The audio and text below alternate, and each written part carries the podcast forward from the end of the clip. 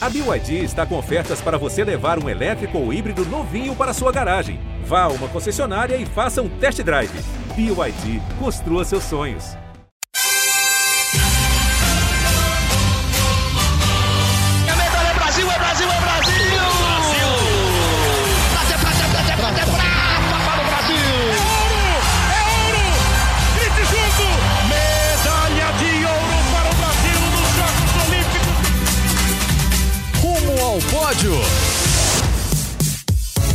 Saudações Olímpicas! Este é o Rumo ao Pódio, o podcast de esportes olímpicos da Globo. Eu sou Marcel Merguizo, estou nos estúdios da Globo aqui em São Paulo. Hoje, terça-feira, dia 10 de maio de 2022. Faltam exatamente 800 e oito dias para a cerimônia de abertura dos Jogos Olímpicos de Paris em 2024.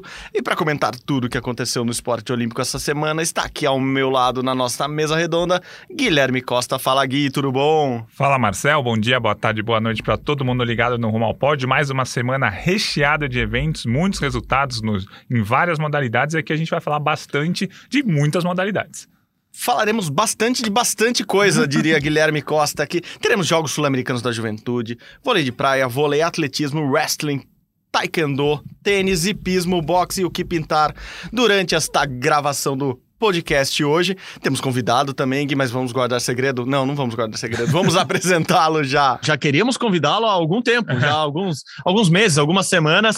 Kenji Saito, diretor de desenvolvimento esportivo do Comitê Olímpico do Brasil, o COB.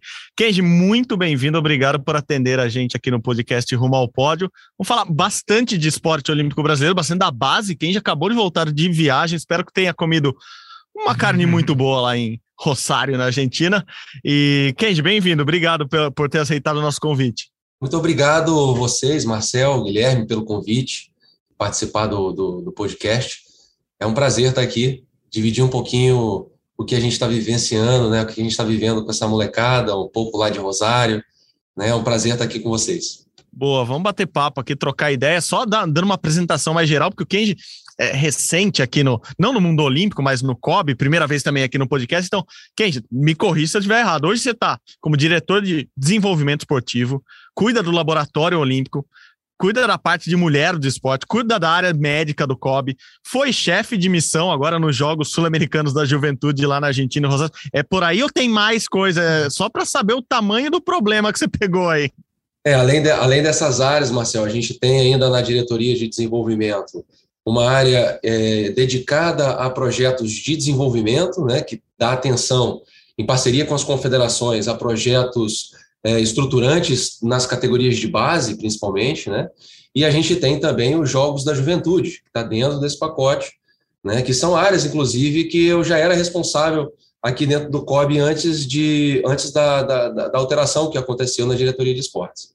É isso, boa. Bom, quem não lembra, o Kenji e o, o Neil Wilson entraram na diretoria de esporte há alguns meses, quando o Jorge Bichara saiu do COB, então eles assumiram, a área foi dividida ali em dois. Então, Kenji e o Neil Wilson, ambos judocas, ambos, ambos vindos do judô. Você foi judoca até que, que, que, que grau, que faixa, Kenji? Eu sou faixa preta de judô também, né? Eu cresci dentro, dentro do judô, da comunidade do judô. Né? Passei por várias funções dentro do judô, né? Fui é, professor, treinador, fui árbitro, né? E fui gestor também, né? Então, vim para o Rio de Janeiro é, em 2009 para trabalhar na Confederação Brasileira de Judô, onde eu já era responsável, né, na Confederação Brasileira de Judô pelas categorias de base, né? Foi lá onde é, eu tive a experiência de desenvolver atletas jovens, né? E trabalhar é, com as seleções nacionais de, de, de atletas é, que ainda não atingiram a seleção principal, que a gente fala, né? A seleção sênior. Boa, Gui. Manda lá. Vamos às perguntas para Kenji Saito. Vamos começar a falar de Rosário, né? Acabou na última semana os Jogos Sul-Americanos da Juventude é, 2.600 atletas, o Brasil levou mais de 200, 15 países, atleta ali até 16, 17 anos. O Brasil liderou os jogos com tranquilidade, quadro de medalhas, 64 ouros, 40 pratas, 43 bronzes, 147 medalhas no total, quase o dobro das medalhas de ouro da Colômbia, que ficou em segundo lugar. É, Kenji, eu queria que você falasse assim: é, o Brasil teve as medalhas tradicionais, natação, judô, atletismo, tivemos umas medalhas em esportes que a gente não está acostumado, ouro na escalada. O hockey na grama uhum. fez final, que para o Brasil, num, num sul-americano, é um resultado relevante. O que, que vocês levam desses jogos, principalmente pensando se dá para levar alguma coisa para Paris 2024 ou já pensando em 2028? Qual que foi o grande balanço dessa edição? Eu acho que, Guilherme, foi um grande desafio para todos, né? Eu acho que essa garotada, ela estava muito tempo é, sem competir internacionalmente. Né? Eu acho que o, a pandemia trouxe grandes desafios para nós no esporte, especialmente para essa juventude, né? Que os, os, os campeonatos que eram sempre cancelados e atletas que ficaram sem competir, sem, sem treinar muitas vezes, né, durante esse período. Então, foi um desafio para nós entender qual que seria, de fato, a expectativa de desempenho desse grupo, né, é, pelo, por, pelo simples fato da gente não ter uma referência dos próprios atletas, né, para vocês terem ideia, é, quase 50% da delegação é, teve em Rosário a sua primeira experiência internacional de competição. Tivemos até atleta que nem competir é, tinha competido. Era a primeira experiência em uma competição, para você ter ideia. Né?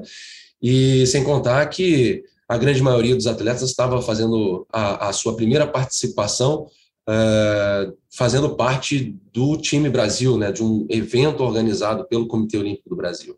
Então, assim, é, mas de qualquer forma, como você comentou, né, Guilherme, nós lideramos o quadro de medalhas do início ao fim, conquistamos quase o dobro de medalhas da segunda colocada, né? O desempenho do Brasil foi muito bom, né? principalmente quando a gente considera a quantidade de ouros que nós conquistamos, né? Mais do que a última do que a última edição. É, nós tivemos medalhas é, em diversas modalidades, né? das 26 é, modalidades, dos 26 esportes que nós tivemos em, em Rosário, 24 trouxeram medalhas para o Brasil, né? É, apenas a patinação de velocidade e o tênis não conquistaram medalha né, nas suas oportunidades que tiveram. Assim, no geral, eu considero que foi bastante positiva a nossa, a nossa participação. Boa, boa. E como o Gui falou, é, dá para pensar em alguém desse grupo já para Paris, já serve de preparação para Paris é, algum desses atletas que estavam no, no Sulinha, a gente apelidou de Sulinha, né? Porque tem, esse ano ainda tem jogos sul-americanos em Assunção, né? tem o Sulão que é para todo mundo, né? Com as equipes sêniores. É, mas dá para pensar em alguém já para Paris ou não? É pensando, essa galera é pensar nos Jogos Olímpicos da Juventude que foram adiados, vão ser em Dakar só em 2026, é, pensar em 2028 em Los Angeles, qual, qual por onde passa? Essa galerinha que foi para Rosário, o planejamento delas é onde? O máximo delas vai ser para onde, Kenji? É, eu acho que são. Uh, nós tivemos em Rosário um grupo bastante heterogêneo, né? A gente teve é, atletas, uma atleta específica, né? A Stephanie Baldutini, que já é uma atleta olímpica, que esteve em Tóquio representando o nosso país, né? mas também, como eu falei anteriormente, teve atletas que estavam competindo pela primeira vez, né? Então, é, além disso, uh, nós tivemos 20 atletas que foram para Cali, para os Jogos Pan-Americanos Júnior ano passado, que estiveram também em Rosário. É, vale lembrar que é, Cali é uma classe de idade que está acima da classe de idade de Rosário, né? Então, são atletas já diferenciados, né? Que no ano passado já estava competindo numa classe de idade acima da sua e conquistando já alguns, alguns destaques internacionais. Mas fazer uma referência especificamente para Paris, né, eu acho que é, é, quase que impossível. Né? Lógico que a gente tem a Stephanie Baldutini, que provavelmente tem grandes, tem grandes chances de, de estar nos Jogos Olímpicos de Paris, provavelmente estará, né, e com chances de conquistar um bom desempenho, né, mas uh, a grande maioria dos atletas são muito jovens, né, estão ainda numa fase no seu processo de desenvolvimento que precisa ser é, respeitada, né, entendendo que o caminho o caminho do atleta para um altíssimo rendimento, até alcançar um, um, nível olímpico, né, ele demora tempo, né? Então a gente precisa respeitar e entender que, que o caminho ele é longo, né? Apesar da gente já identificar alguns atletas que estão nessa jornada já há mais tempo e com uma certa experiência, né? Para vocês terem ideia, a gente tem por volta de, se não me engano, são 20% apenas da, da delegação é, que tem experiências em campeonatos de nível pan-americano e mundial que foram para Rosário, sabe? Então, eles ainda não tiveram nem a oportunidade de representar o nosso país em eventos de grande porte na sua própria modalidade ainda, né? Então, qualquer suposição, né, acho que seria bastante precoce a gente dizer que eles já estariam num rumo uh, concreto para os Jogos Olímpicos. Né? Então, eu falaria para você que, sem dúvida, nós temos uma geração bastante vitoriosa, né, bastante competente, mas que estão sendo preparados aí para os próximos ciclos olímpicos, e não para Paris. Você assumiu recentemente, junto com o Neil Wilson, ali, a direção, diretor de desenvolvimento esportivo, diretor é, de esportes tal. Eu queria saber assim, os últimos anos do Brasil foram muito bons no esporte olímpico. O Brasil bateu o recorde de medalhas em Jogos Pan-Americanos, bateu o recorde de medalha nas Olimpíadas, melhor posição da história no quadro de medalhas no PAN, que foi segundo, nas Olimpíadas, que foi décimo segundo. É, e vocês assumiram recentemente uma nova diretoria é, herdando um trabalho muito bom. Eu queria saber o quanto vocês vão seguir um trabalho que já estava sendo traçado, o quanto vocês vão colocar a cara de vocês para mudar, afinal, vocês são os novos diretores. Eu queria saber co como vocês estão vendo isso para esses próximos anos, porque vocês pegaram o ciclo em andamento, né? Faltam aí dois aninhos para a Olimpíada só. Eu estou no COB desde 2018, né? Então eu já faço parte é, da diretoria de esportes já há algum tempo. E sem dúvida, nós temos excelentes trabalhos, né, ações que já estavam sendo feitas. Né? Eu acho que é, o resultado, o, o, processo de resultado esportivo, né, ele é consequência do trabalho de muita gente, né, de uma equipe grande que a gente tem aqui no Comitê Olímpico do Brasil, e sem dúvida a gente vai dar continuidade aos bons projetos que já estavam acontecendo. Né? Isso, sem dúvida, é um pensamento também, não só meu, mas do, do professor Neil Wilson também. Né? E, logicamente, essa, essa nova forma, esse novo formato da diretoria de esporte, ele chega para a gente poder atender com mais eficiência, com mais qualidade, as confederações brasileiras, né? que, é, que são as nossas, nossas grandes parceiras nesse processo de construção das medalhas. Né? Não é o Comitê Olímpico do Brasil que, que é responsável sozinho pela, pelas nossas conquistas nos Jogos Olímpicos. Né? Então, assim, a gente tem trabalhado arduamente junto com as confederações para que os programas e os projetos esportivos eles sejam cada vez mais eficientes, né? E, e, no, e na direção que nos leve a, a, não só manter o resultado que a gente já tem conquistado, né? E sim é, melhorar ainda mais. Eu imagino o quanto de reuniões eles têm diariamente, semanalmente, passando, revisando projetos e é, atento a todas as confederações. É, e pegando mais uma esteira e mais uma pergunta do Gui, e essa é bem fácil, a pergunta que a gente quase nunca faz para ninguém do COB aqui no podcast é projeção de medalha para Paris, qual que é hoje? uh, eu acho que tá é uma pergunta ótima essa, né? A gente sempre, sempre escuta de, de vocês, mas é acho que ainda é muito recente, né? Eu acho que o processo de classificação olímpica ele está começando agora em algumas, em algumas modalidades, né? É, tem ainda um, um, um, grande período pela frente dentro do processo de preparação e, e classificação para os Jogos Olímpicos. Os campeonatos mundiais ainda vão, vão acontecer. Nesse ano, ainda quase nenhum aconteceu, né? Então a gente tem todo 2022, 2023 é, e os principais eventos de 2024 para a gente já começar a, a, amadurecer esse tipo de informação, né? É, é muito precoce ainda, né? Eu não tenho. Mas nessas, nessas discussões é, pegando até as últimas duas gestões do COB, assim, até 2016 tinha uma meta de medalhas clara, ah, tentaremos ganhar X medalhas. É, depois, nesse último ciclo, virou uma meta que era mais abrangente, mas falava assim, ah, queremos bater o recorde de medalhas da Rio 2016. Hoje, nessa nova gestão da diretoria de esporte, você está mais para o caminho de estabelecer é, um número, uma meta é, X medalhas de ouro, X de prata, né? dá para fazer esse cálculo, a gente sabe, com base nos mundiais a gente consegue, ou não, vai ser uma meta, mas tentaremos igualar Tóquio, tentaremos superar Tóquio. Qual, qual é a ideia hoje, de caminho mesmo, da, da diretoria de esportes nova do COB? Eu acho que a grande ideia que nós temos é, sem dúvida, é, continuar ampliando o nosso desempenho em Jogos Olímpicos. Né? Isso, sem dúvida, passa pela quantidade de medalhas, né? pelo posicionamento no quadro geral de medalhas, né? e, e até mesmo ampliação na quantidade de medalhas, na quantidade de modalidades vitoriosas. Né?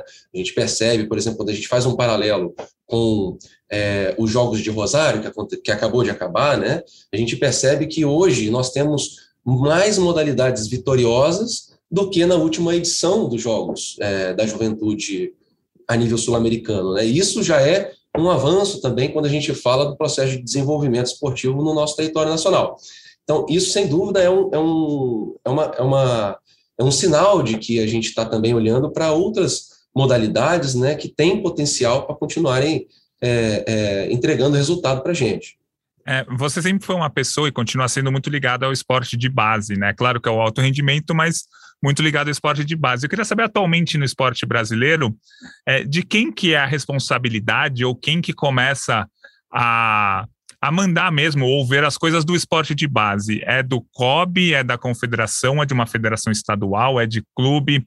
É, quem que fica com a gerência, digamos assim, para, meu, vão, de onde que vai vir essa base? Quem que pega 100 atletas para tirar um atleta bom? Guilherme, eu acho interessantíssima a sua pergunta, né? É, muita gente, na verdade, tem dúvida ou se questiona sobre isso. E, na verdade, o Comitê Olímpico do Brasil faz um, um trabalho hoje é, dedicado para a formação dos atletas jovens, mas muito em parceria com as confederações. Né? Eu acho que a responsabilidade ela é compartilhada em muitos aspectos, né? Mas o esporte ele começa lá embaixo, sabe? Na, nos primeiros passos da criança, né? Na oportunização adequada do esporte na época da na, na fase escolar ainda, é, na, na, nos clubes, né? Nas escolinhas de esporte, a formação esportiva ela começa ali, né? O processo de desenvolvimento de um atleta ele demora muito tempo né? E a formação esportiva ela passa por todas essas fases, né? E a gente tem fases diversas dentro desse, dentro desse período de formação esportiva, né? E logicamente que quando os atletas ah, eles começam a fazer parte do, do sistema federativo, confederativo, né? Já competindo, participando de, de vivências do esporte, já com, com regras, né? É, colocadas por organizações esportivas, né? Eles começam a, a estar mais próximos do caminho uh, da performance, o caminho da medalha, né, que a gente busca desempenho esportivo, né. Lógico que existe um momento onde ele se divide e o atleta ele passa por uma prática esportiva regular com foco para sua saúde, para sua a, a, vivência mais saudável, né, de, de, de como pessoa, né? E outros escolhem a prática esportiva competitiva, de, de desempenho, né? De rendimento, que com certeza, como, como vocês comentaram, começa ainda nas categorias de base, né? O, o rendimento esportivo, ele não começa apenas lá quando o atleta tem 23, 24, 25 anos de idade, né? Ele começa nas categorias de base, sem dúvida, onde o atleta ele já participa de eventos internacionais, com regra da Federação Internacional, eles precisam ter um bom desempenho ali. Não significa que o bom desempenho que ele teve também ali na, nas suas categorias de base vai ser replicado nas próximas classes de idade que ele vai é, é, participar. Da mesma forma que não significa que um campeão olímpico teve desempenho competitivo, esportivo, também de um altíssimo nível quando ele era categorias de base, sabe? Hoje a gente já percebe que essa relação ela, ela logicamente existe, né? Mas existe também das duas formas, né? Não existe uma fórmula mágica, né? Dizendo que o atleta que foi campeão mundial na sua classe juvenil vai ser um campeão olímpico, né? Porque esse processo de construção desse grande campeão olímpico ele depende de muitos fatores, né? E a gente tem muitos momentos de transição nessa jornada, né? Que depende não só do atleta, né? Depende da, da, da, formação da sua equipe é, interdisciplinar, depende da gestão da sua instituição que você ao qual é, é, vinculado, você depende da sua rede de suporte familiar, né, que vai te dar é, é mais condições uh, adequadas ou não, né, depende da sua própria maturidade como pessoa, Uh, para você superar momentos de dificuldade que vão aparecer durante essa jornada, né? É, no momento que o atleta ele sai de casa, vai treinar num grande clube, ele sai da, ele, ele sai do, do, ensino, do ensino médio, vai para uma universidade, às vezes ele muda de cidade, ele tem que buscar um novo treinador, é, ele passa a ter contato e viagens internacionais é, em, um, em, uma perspectiva que é nova para ele como pessoa. Então, assim, como é que ele lida com todas essas transformações que acontecem na sua jornada, né? E, e, e, tudo isso contribui para que ele, ele vai adquirindo maturidade e construindo o seu sucesso na sua jornada esportiva. Né? Então, assim, é, e a gente, dentro do Comitê Olímpico do Brasil, a gente está atento a essas, a todas essas é, interfaces, né, para que a gente, junto com as confederações, oriente o caminho desse atleta em todas as fases, né? Não somos nós que vamos fazer, mas a gente pode facilitar o processo, a gente pode orientar o caminho, né? Para que, junto com as confederações, com os clubes, é, eles possam é, dar o suporte também adequado para esses jovens durante todo o processo de formação. Kenji, você estudou no Japão, né? Eu vi que seu, eu não sei se é mestrado, né? Você fez mestrado no Japão recentemente, inclusive, e trabalhou lá também. É, juntando essa tua experiência com, pô, a experiência de quem você chama inclusive de professor, né? O, Neil Wilson, é, e toda essa essa eu ia usar expertise, eu odeio essa palavra, mas eu vou pensar numa melhor até o final da entrevista.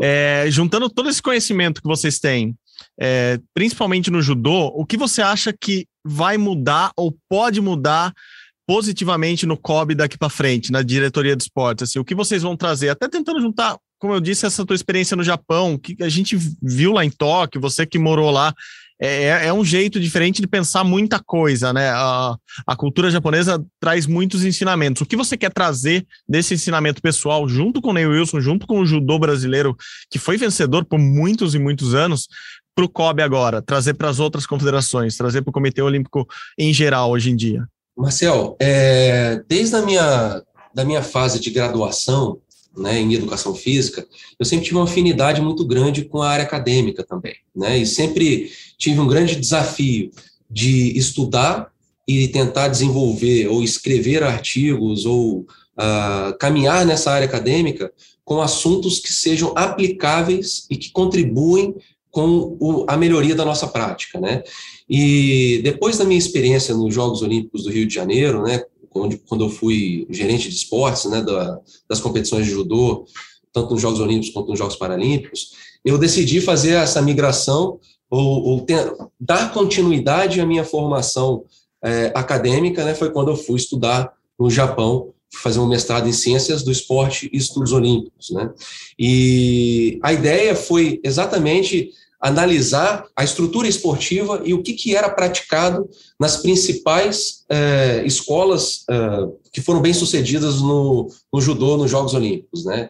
Então, eu queria comparar exatamente para poder entender uh, como que a gente poderia fazer melhor no Brasil, né? Então, lá tive contato com metodologias diversas, eh, estudei muito uh, gestão esportiva de maneira geral nos principais países de referência no cenário olímpico, né?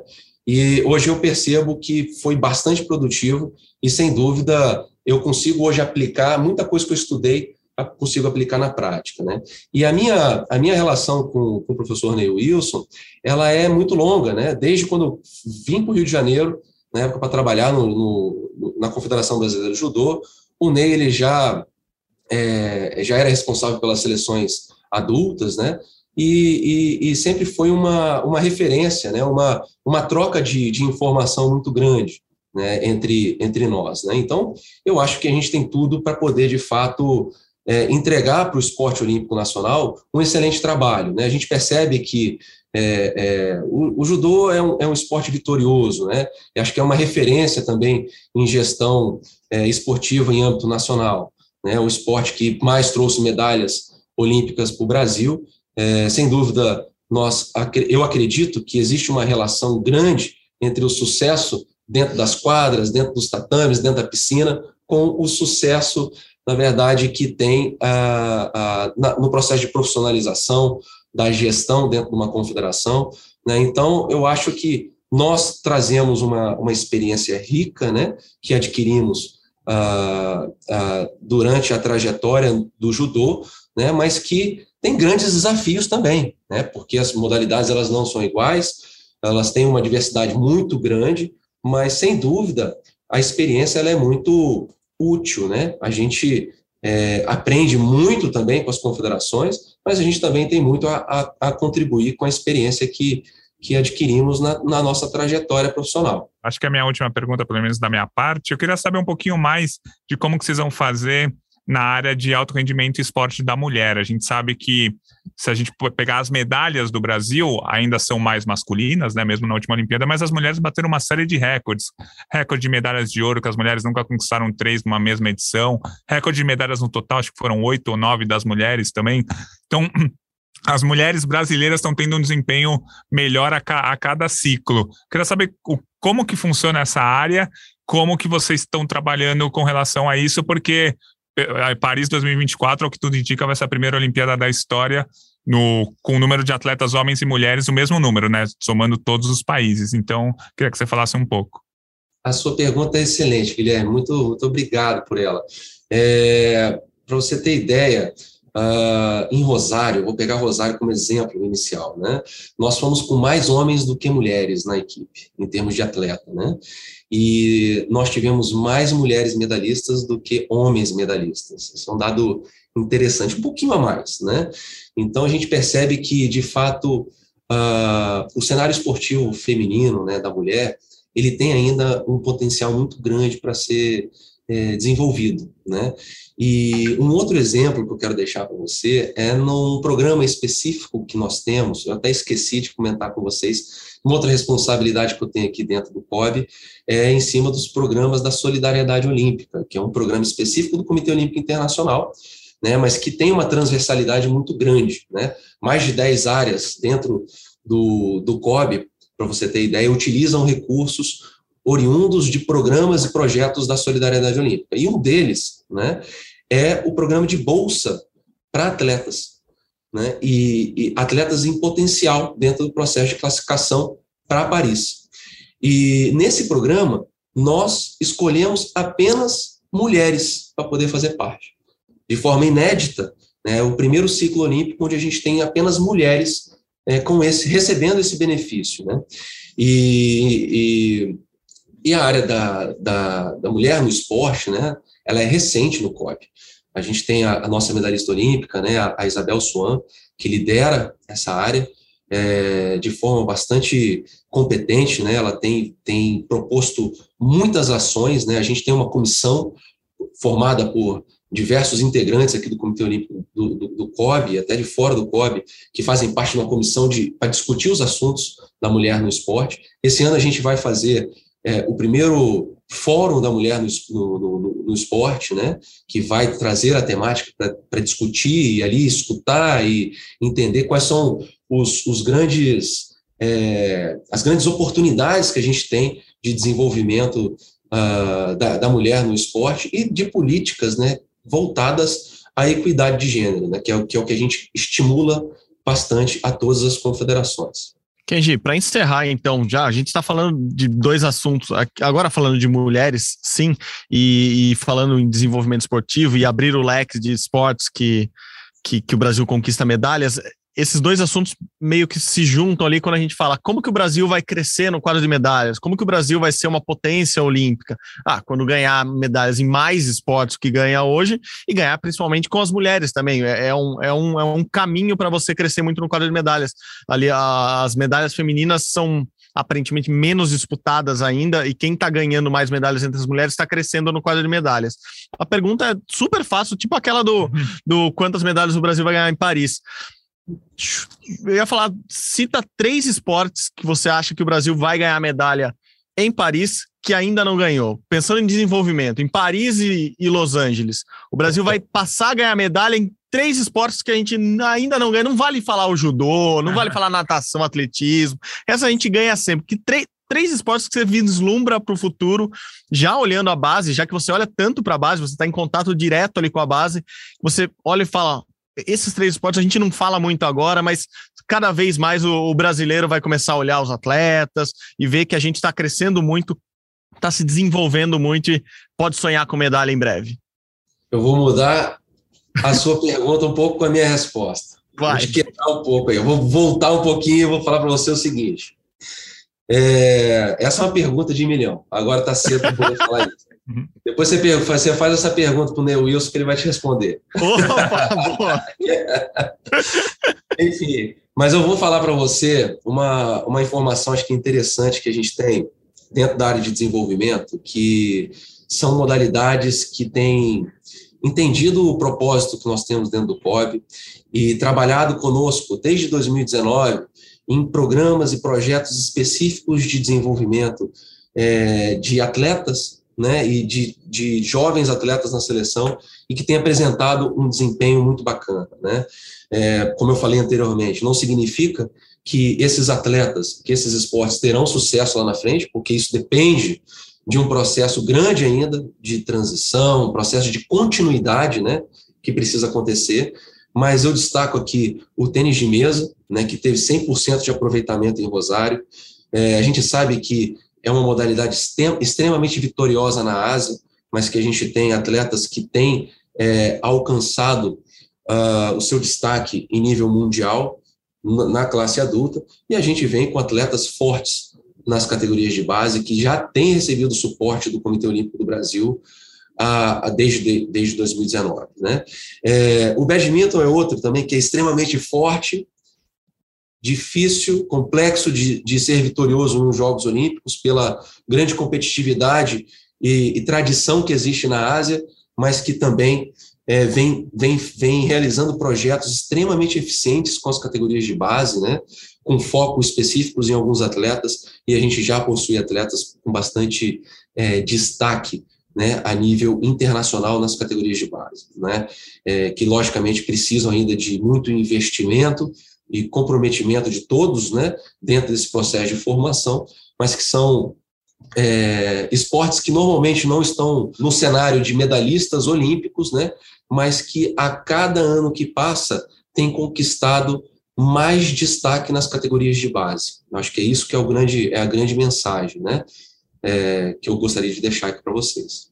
Exatamente isso que eu queria como resposta. Brasil, país das raquetes. As, as, raquetes um pouco menores, um pouco mais leves, mas é, eu acho que são dois esportes que a gente até comenta bastante no podcast, né, Gui? Com, com atletas jovens, como quem já disse, com, com, expectativa de, de, bons resultados e bom, um bom futuro para o Brasil como um todo. Kenji, muito obrigado pela participação aqui no podcast. Até as próximas. Se não for aqui gravando o Rumo ao Pódio, a gente se encontra aí. Tem Sul-Americana Adulta esse ano. Ano que vem tem Santiago, tem PAN. Depois tem Olimpíada. A gente se encontra por aí, seja no Brasil seja pelo mundo. Obrigado de novo pela participação, viu? Obrigado, Marcel. Obrigado, Guilherme. Foi um prazer estar aqui contando um pouquinho da nossa rotina, um pouco da nossa responsabilidade aqui dentro. espero encontrar com vocês aí numa próxima, tá? Muito obrigado.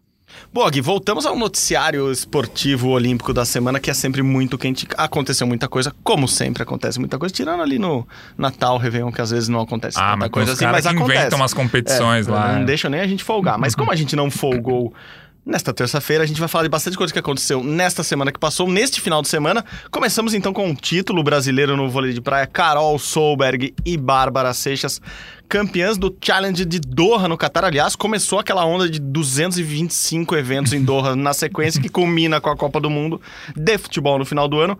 Elas venceram na final as alemãs. Agora vamos lá nas alemãs, né? Laborleu e Schultz Talvez uhum. seja isso, talvez não. Por duplo 21 a 13. É, segundo título delas na temporada, segundo título de Challenger, a gente já explicou aqui. Esse ano mudou o circuito mundial. O Challenger é como no tênis, o segundo escalão ali dos torneios.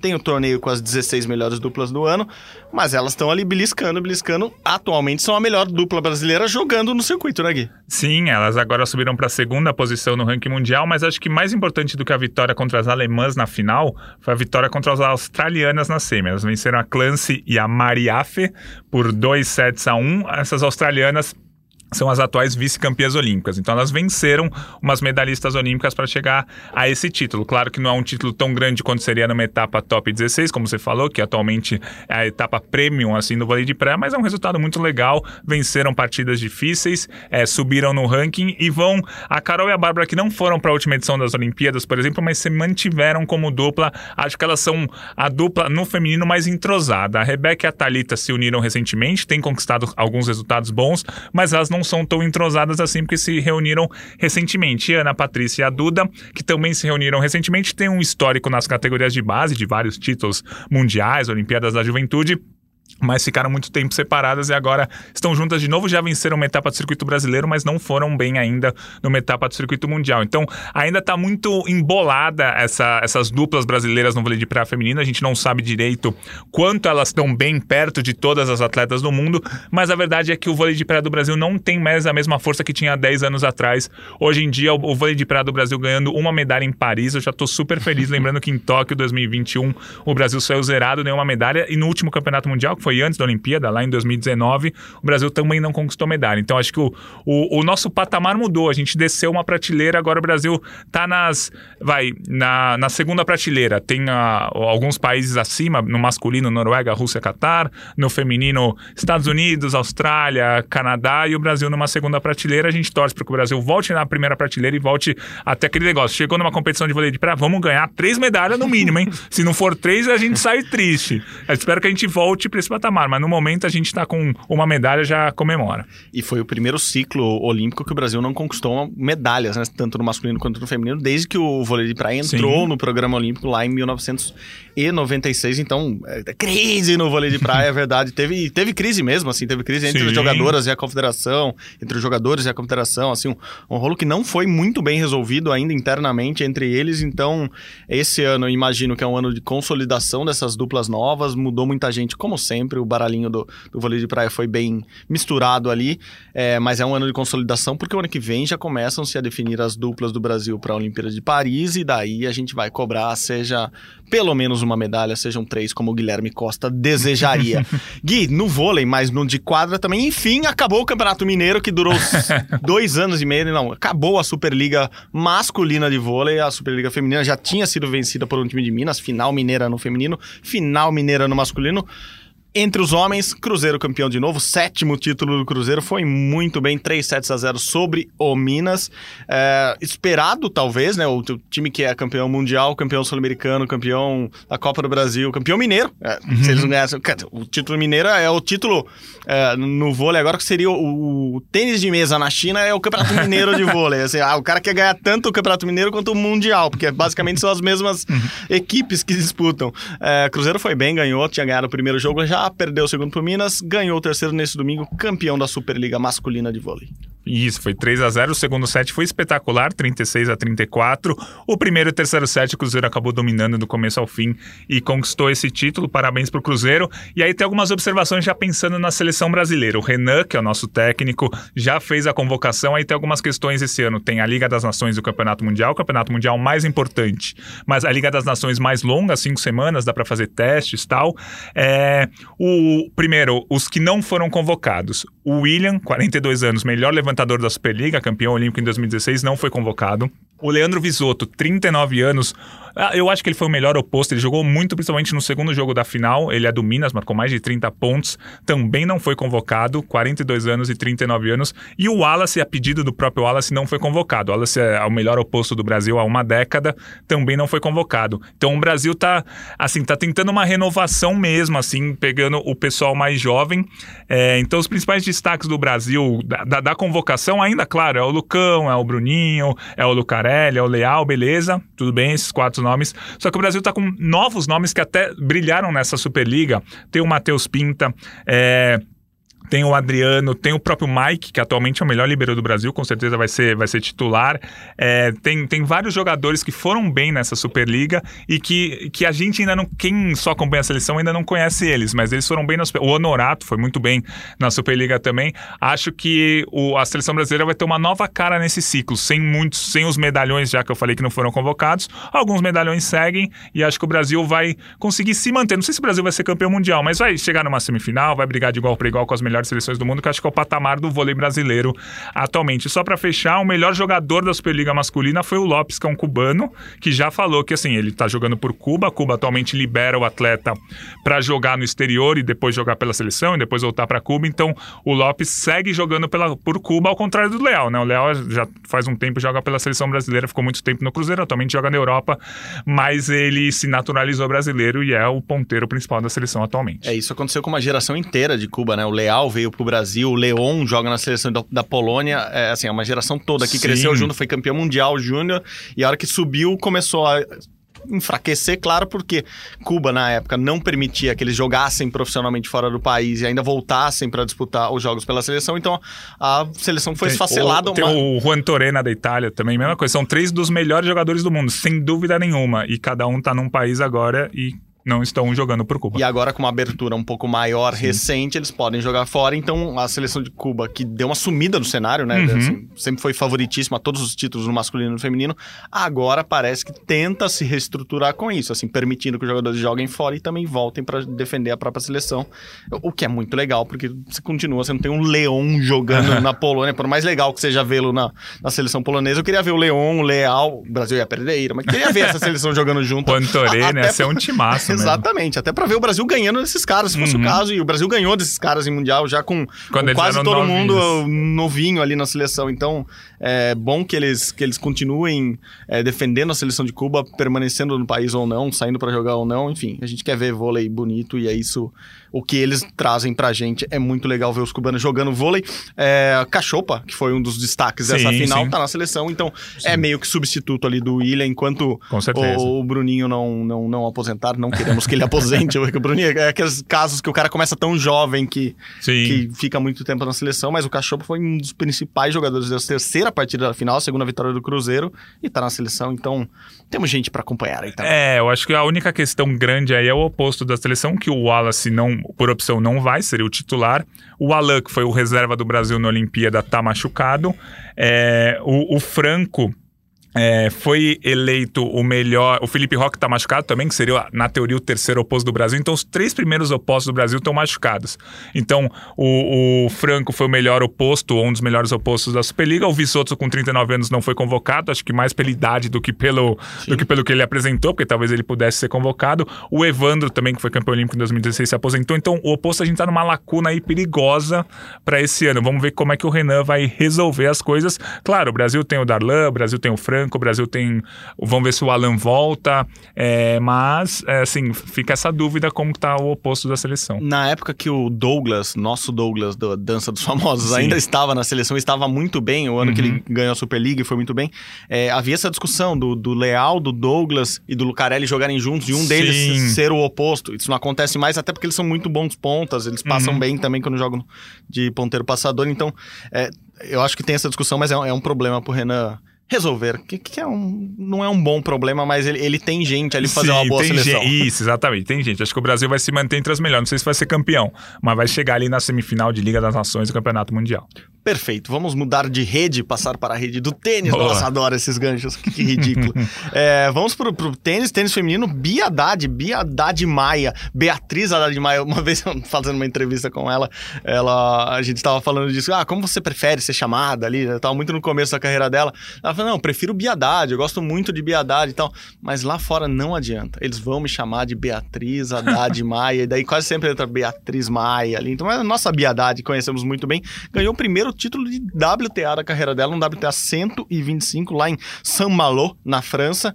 Baita resultado e ela atinge o maior ranking da vida dela, né? Gui? 52 do ranking mundial. Ela que pô, tem tênis claramente para ser top 50, top 40. Que bom que a Bia tá chegando nesse nível, perto de um torneio tão importante quanto o Roland Garros. Sim, foi muito bom esse título dela. Ela tá subindo, mais um resultado bom do tênis feminino, né? A gente sempre fala aqui que o tênis feminino do Brasil, desde a Olimpíada, né? Há oito, nove meses, vem conseguindo resultados. Quase toda semana a gente fala Verdade. ou da Laura, a Luísa infelizmente está machucada, mas a gente falou da Luísa muito depois da Olimpíada, que ela competiu em alguns torneios, é, da Bia ou da Laura. Às vezes a Carol Meligeni consegue um bom resultado, às vezes o Brasil ganha na Fed Cup, que é a, a Billie Jean Cup, né? Que é a, tipo a Copa do Mundo por equipes, enfim. Então o tênis feminino continua com bons resultados. Vai ser legal ver a Bia jogando Roland Garros. Acho que se ela pegar uma chave boa, dá para fazer umas oitavas de final, uma terceira rodada, já seria um resultado espetacular para ela. E ela tá subindo no ranking, melhor posição dela e com sem muitos pontos para defender, no- assim, no ano. Não é que ela tem três títulos é, e vai ter que defender. esse- Não, tá tranquila a vida dela, assim, para defender os pontos. Acho que ela consegue subir ainda mais no ranking. Muito legal a, a Bia Haddad aí perto do top 50, mas acho que nas próximas semanas ela vai chegar nesse É, top e 50. poderia ter chegado muito antes, porque teve contusão, Sim. teve doping, a carreira foi mega atrapalhada ali no, na meiuca dela. Quando ela Aham. tava despontando, a, a carreira deu uma travada mesmo. Putz, torço muito para ela e que ela chegue bem mesmo.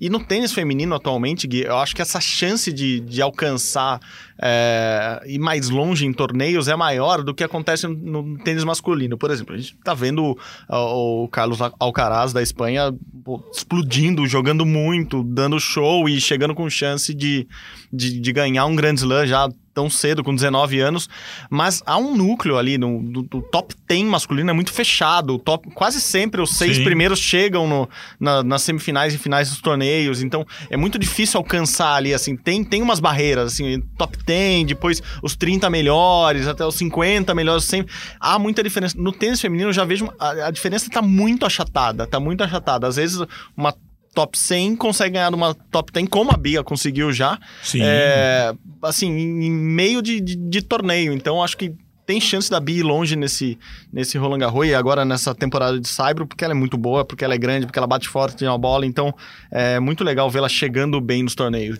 É, e tanto que, por exemplo, se a gente pegar o ranking mundial feminino, pra gente ver o quanto é equilibrada, nos últimos cinco anos a gente teve sete líderes diferentes. No masculino, nos últimos 20 anos, a gente teve quatro líderes. Cinco agora, com o. Recentemente, que o Medvedev ficou duas semanas como líder. Mas assim, em 20, sei lá, 18 anos, cinco líderes. O feminino, nos últimos cinco anos, desde julho de 2017, abriu uma tabela aqui, sete, sete tenistas diferentes foram líderes. E a Bia já conseguiu vencer duas vezes uma número 3 do ranking mundial. No masculino, é muito difícil um top, um atleta número 60, 70 do ranking vencer do número 3 do mundo. Então, acho que esse equilíbrio também é bem interessante de acompanhar. Boa, boa, Gui. Vamos falar um pouco de lutas aqui. Teve PUD Wrestling, teve PUD Taekwondo. Vamos começar pelo Wrestling, porque o Brasil, além de conquistar algumas medalhas, classificou muita gente já para os Jogos Pan-Americanos de Santiago 2023. É, a gente sempre acha que os torneios estão muito longe, mas o PUD Santiago, por exemplo, já tem atleta classificado e o Brasil conseguiu algumas vagas.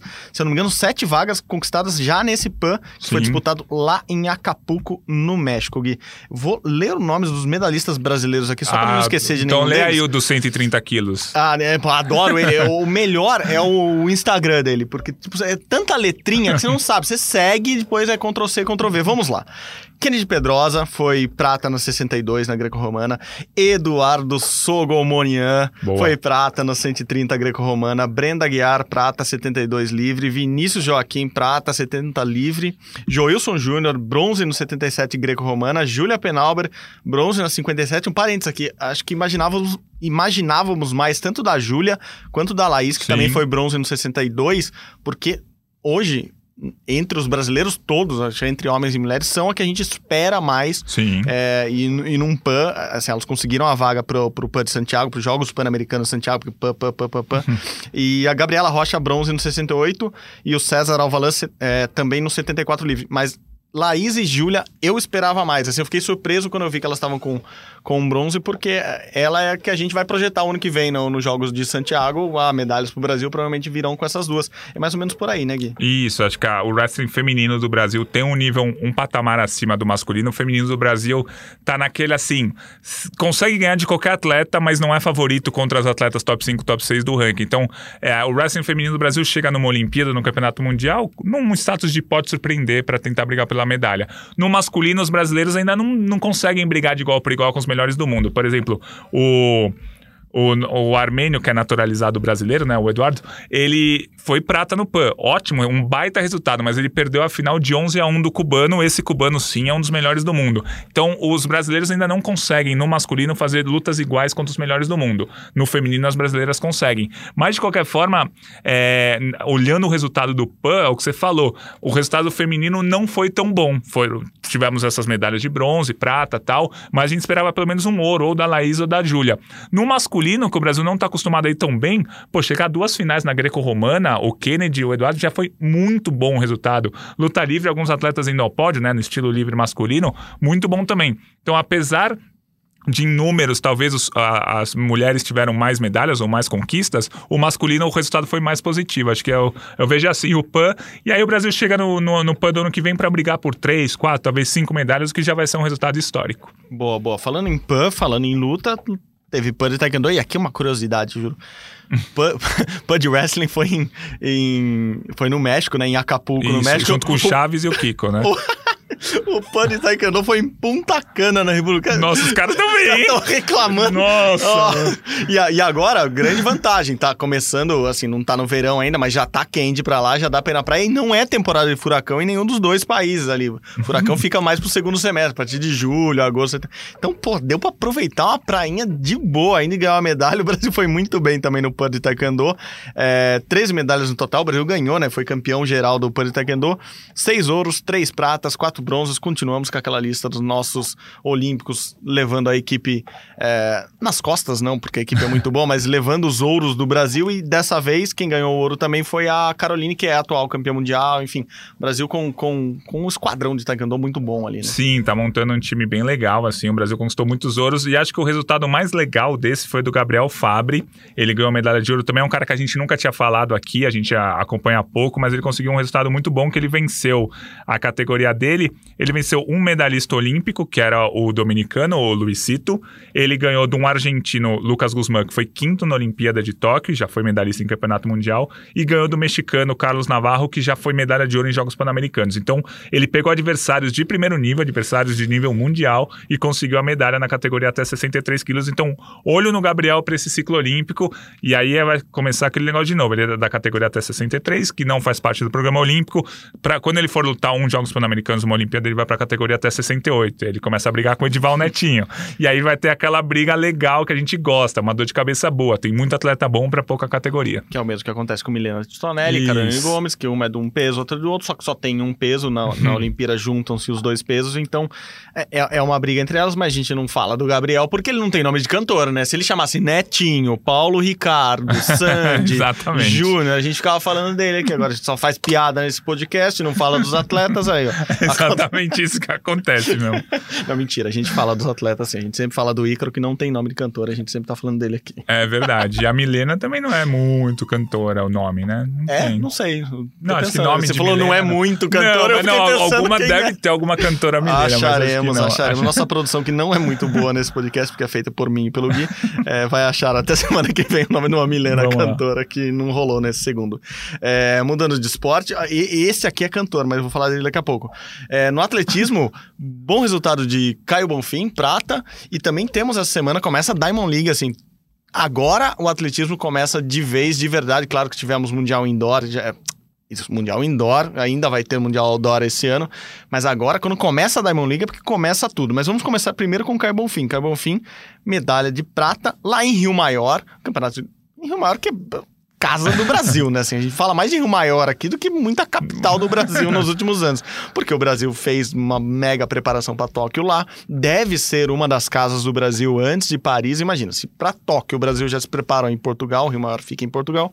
Imagina agora para Paris, que é ali do lado. Então, falaremos muito de Rio Maior aqui. O Brasil tem um contrato com a cidade. Eu nem acho que não tem mais. Tinha um contrato, pode ser que tenha o mês que vem. O Brasil, mês que vem, bastidores do COB. Assina o contrato com a cidade que o Brasil vai ficar na, na, na França, ali do ladinho de Paris, já no, no, ali antes das Olimpíadas. Então, mês que vem já teremos a sede definitiva da base do time Brasil já anunciada com todos os detalhes. A gente conta mais detalhes aqui depois, mas Rio Maior deve ser com certeza uma das bases do Brasil. E foi lá que o Caio Bonfim conquistou mais uma medalha, mais uma medalha na marcha atlética para ele. Estamos de olho, né? O famoso estamos de olho. Sim, sim, ele ficou com a medalha de prata na etapa do circuito mundial em Rio Maior, ficou atrás do equatoriano, o Brian Pintado, que é o, que é o equatoriano que sempre, nas últimas competições, tem ficado um pouco na frente dele. Na Olimpíada ficou na frente dele, né? O Caio foi 12 segundo, se não me engano, o equatoriano foi 11 primeiro.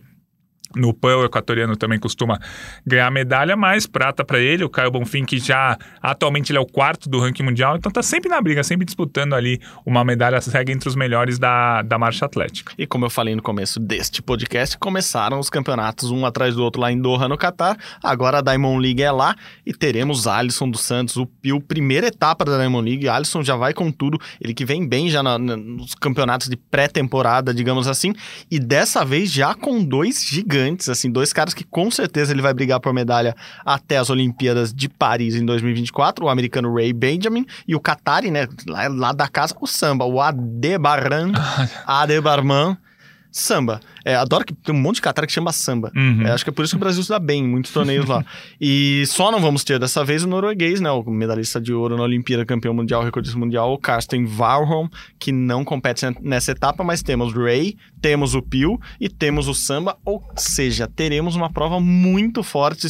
Quem desses ganhar e aproveitar que o norueguês não vai estar lá, com certeza vai comemorar muito, porque vai ser um resultado expressivo, com certeza, Gui. Sim, e uma, uma pergunta. O nome do norueguês é Eu sempre falei Warhum. Warholm ou Varholm, a gente pode Eu sei, perguntar uma pra ele. eu vou perguntar pra ele a próxima vez. É tipo verdade. o- o- a, a heroína da Marvel lá. É Wanda ou é Wanda? Ah, então é uma, Ah, uma ah, boa, ah. uma boa pergunta. É uma boa pergunta. Mas então, e além deles, acho que a, a- a prova vai- no, em Doha vai ser quase uma repetição da final olímpica, porque vai ter o Samba, vai ter o Ray Benjamin, vai ter o Alisson dos Santos, claro, vai ter o Kyron McMaster, que é da, das Ilhas Virgens Britânicas, que foi o quarto colocado nas Olimpíadas, vai ter o Copelo, que é um, eu acho que ele é cubano, mas ele corre por- pela Turquia, é, que também estava na final olímpica, enfim, vai ser uma prova muito, muito forte, vai ser legal de acompanhar do Alisson, e assim, ele tá me iludindo, né? Eu, eu não, eu não fico feliz em segundo lugar nessa prova, ele tem que ganhar, pô. Eu já olho que o norueguês não tá, falei, nossa, É ótimo isso. que o Alisson pode ganhar o ouro. Como mas- se ele tivesse sido prata na Olimpíada, não foi, né? Mas tem o Ray Benjamin que já correu 46 e 17, o melhor tempo do Alisson é 46 e 72.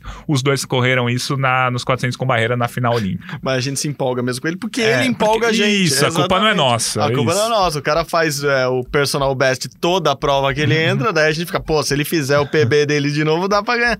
Então é isso, assim, o Alisson sempre que não tiver norueguês, eu acho que ele é favorito a ouro. Quando tiver norueguês, eu acho que ele é favorito a prata e vamos assim até, até decepcionando com bronzes dele ou, ou comemorando ouros e pratas com ou sem nosso amiguinho norueguês. Gui, é, a gente falou de competições que estão para ocorrer, vamos falar agora do Mundial de Boxe Feminino, primeiro Mundial dos 325 campeonatos mundiais desse ano, é isso? Começamos com boxe feminino e com chances de medalha e medalha de ouro pro Brasil, né? Isso, exatamente. Esse ano, pelos meus cálculos, que ah, muitas vezes estão errados, eu fiz um calendário lá, tá no não é. Olimpíadas. Tem 47 campeonatos mundiais de esportes olímpicos esse ano. O mundial, por exemplo, de atletismo, o indoor já foi, né? Mas o principal mundial do ano é o outdoor. Então, são 47 campeonatos mundiais e essa temporada de mundiais começa agora, essa, essa semana com o Mundial Feminino do Boxe e não acaba nunca mais, acaba lá em dezembro. Então vai ser bem legal acompanhar esse Mundial de Boxe. O Brasil tá com quatro atletas. O destaque, claro, é a Beatriz Ferreira, só que tem uma questão aí na, na, na Beatriz Ferreira, porque ela é vice-campeã olímpica, né? Ela foi medalha de prata, e a medalhista de ouro, que é uma irlandesa, não vai participar do Campeonato Mundial porque ela está machucada. Uma medalhista de bronze nas Olimpíadas, que foi uma finlandesa, se aposentou, não está nesse Campeonato Mundial. Então, assim, eu não quero falar nada, mas a chave está bem aberta para ela. Claro que tem uma americana, que é, que é freguesa da Bia, mas tem uma americana muito boa. Atleta de Taipei é, é muito boa também. Tem uma coreana que a Bia já perdeu, que pode pegar a Bia nas quartas de final. Tem uma turca que é boa, mas assim, eu acho que a Bia é favorita ao título nesse Mundial de Boxe. Começou agora essa semana, a Bia estreia na quinta, né? A gente tá gravando o podcast na terça. Só que aí as lutas vão se desenvolvendo até o dia 19, até o outro fim de semana. Então, no podcast da semana que vem, a gente vai estar falando: ó, a Bia na semifinal, ó, a Jussielen tá brigando por medalha também, mas não vai estar acabado ainda o Mundial de Boxe, que é o primeiro Mundial de Boxe, o primeiro Mundial de 47 mundiais que a gente vai ter de várias modalidades. Praticamente todas a gente tá falando aqui. Tem esportes aquáticos daqui a pouco, Sim. tem o de atletismo daqui a pouco. Vôlei então de os- praia Os também. grandes mundiais, todos esse ano, vôlei masculino e Sim. feminino, enfim, todos os grandes mundiais. Tem Copa do Mundo de Futebol em Ah, Doha, sim. nessa cidadezinha aí que tá reunindo uns Tudo acontece 535 torneios nos últimos três anos.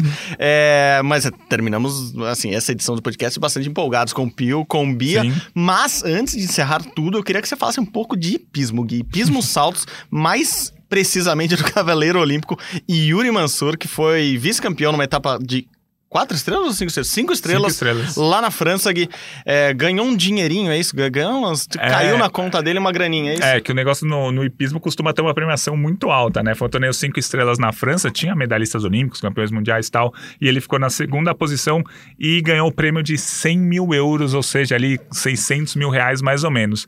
Geralmente, quando, se você tiver um cavalo que não é seu, boa parte desse prêmio, ou uma pequena parte desse prêmio, fica com o proprietário do cavalo. Se o cavalo for seu, você embolsa praticamente todo o prêmio. Claro que tem imposto, não sei o quê, mas, pô, 100, 100 mil, mil euros. euros. O vice-campeão. O vice-campeão. O campeão, se não me engano, era 132 mil euros. Então, assim, é, é muita grana nessa competição. E o, o Yuri Mansur nem é na. A gente sempre fala aqui do Marlon Zanotelli, que é um outro brasileiro que é sexto colocado do ranking mundial. O Yuri Mansur participou da Olimpíada tal, ficou até pré- perto de ir para a final do, do torneio individual. Mas o Yuri Mansur atualmente é nosso segundo melhor cavaleiro. O Marlon, que não foi tão bem nessa competição, é, ficou, se não me engano, em 13 terceiro. Mas o Marlon é sexto do ranking. O Yuri é um pouco mais. bem mais abaixo, na verdade. Pra comparar, assim, rapidamente com a Bia Haddad, que ganhou o maior torneio da vida Isso. dela nessa mesma semana. Quanto que ela levou? Assim, não tá ruim, tá? Ela levou 12 mil euros. Eu não tô falando que é pouca grana. Não tá 12 ruim mil não, euros, tá ruim não. 70 mil reais mais ou menos, mas assim, ela ganhou o maior torneio da vida dela e ganhou 12 mil euros. O Yuri ficou em segundo num torneio é, disputado lá na França e ganhou 100 mil euros. Só pra você falar dele e encerrar esse podcast sem dizer- que não falamos de Paulo André no BBB, Ah, que também foi vice-campeão e se não ganhou muito dinheiro vai lá, tá ganhando agora. isso, vai ganhar não voltou a treinar mais. ainda, a gente tava falando disso, né, Gui? O É. PA tá aí tirando fotos, assinando contrato com agências, gravando aqui no Globo Esporte com a gente, mas ainda não, não voltou a treinar. O, o Campeonato Mundial de Atletismo tá chegando, né? daqui a pouco É, faltam... ele ele tá errado? Não, né? É um Tá momento. errado, É, tamo momento, nós, né? é, exatamente, é o momento da vida dele. O cara saiu do Big Brother, saiu por vice-campeão, mas saiu por cima, saiu idolatrado, todo mundo gosta dele, todo mundo quer fazer propaganda com ele, tem que aproveitar o momento. Mas a gente falava, desde janeiro, a gente comentava semanalmente aqui ele no BBB e a projeção dele pra temporada. É que era- seria muito difícil em 2022 ele voltar pra valer, e acho que ele nem deveria voltar pra valer. Claro, treina um pouquinho aqui e ali, mantém a forma, mas não dá pra voltar pra valer no, no boom que é quando você sai do Big Brother assim por cima. É, acho que esse campeonato mundial desse ano, julho, é muito difícil ele se classificar, por mais que ele precisa correr, sei lá, 10 e 20, que ele já correu várias vezes nos 100 metros rasos para entrar no revezamento. Acho que ele não vai conseguir, ele não tá conseguindo treinar, tá fazendo um monte de coisa, mas a gente sempre lembra que o ano que vem, aí sim, se ele começar focado, tem que começar a, base de treinos ainda no fim desse ano, focado, tal, ano que vem tem Mundial, Jogos Pan-Americanos, classificação para a Olimpíada, aí o ano que vem, se ele não treinar sério, eu vou começar a falar, pô, Paulo André, vamos voltar aí. Mas em 2022 eu acho claramente normal se ele não voltar a treinar sério e não entrar na seleção. Tá ok, assim. Não, perfeito, perfeito. Chegamos em, em maio e continuamos falando de Paulo André Pô, toda vamos semana. falar aqui. sempre, Vamos manter merece, esse vai. ritmo, vamos manter esse ritmo. Nosso vice-campeão, que na verdade é campeão, ganhou muito mais que esses 100 mil euros aí desse cavaleiro Com ali. certeza. Um postzinho nas redes sociais ali dele já vale mais. Maravilha, marca nós aí, marca nós, PA. Assim, ó, precisamos de, de, de gente aqui seguindo o nosso podcast Rumo ao Pódio, que é uma produção minha e de Guilherme Costa, quem eu agradeço de novo por esta, por esta edição maravilhosa, Gui. Obrigado, viu? Imagina, é sempre um prazer estar ao seu lado aqui no Rumo ao Pódio. Só, só fechar, ó, sério, a gente tá terminando, mas eu vou dar um giro. Terminou, mas vamos falar só de mais 10 Não, esportes então, eu vou que estão faltando para completar 33. Eu vou falar de 10 esportes, mas vai ser muito rapidinho. o fim de semana do Paralímpico do Brasil foi muito bom. Tivemos Boa, Gui, resultados muito, bons. bem lembrado. É, o Rodolfo Riscala, medalhista olímpico no paralímpico no hipismo, foi campeão de um torneio na Alemanha. O Brasil foi medalha de bronze na Copa do Mundo de tênis em cadeira de rodas, bronze na Copa do Mundo. É um resultado muito bom. É como se ficasse em terceiro na Copa Davis, assim, é um resultado espetacular.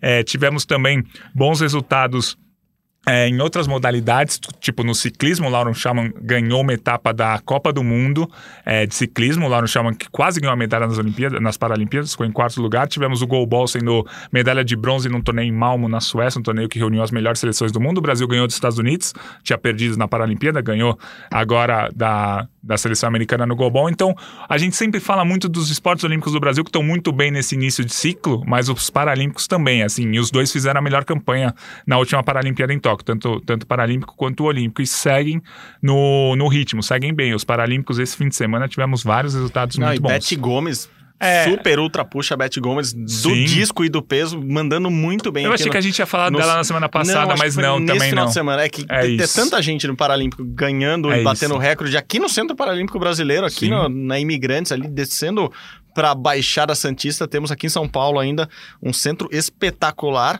Ó, fica a dica.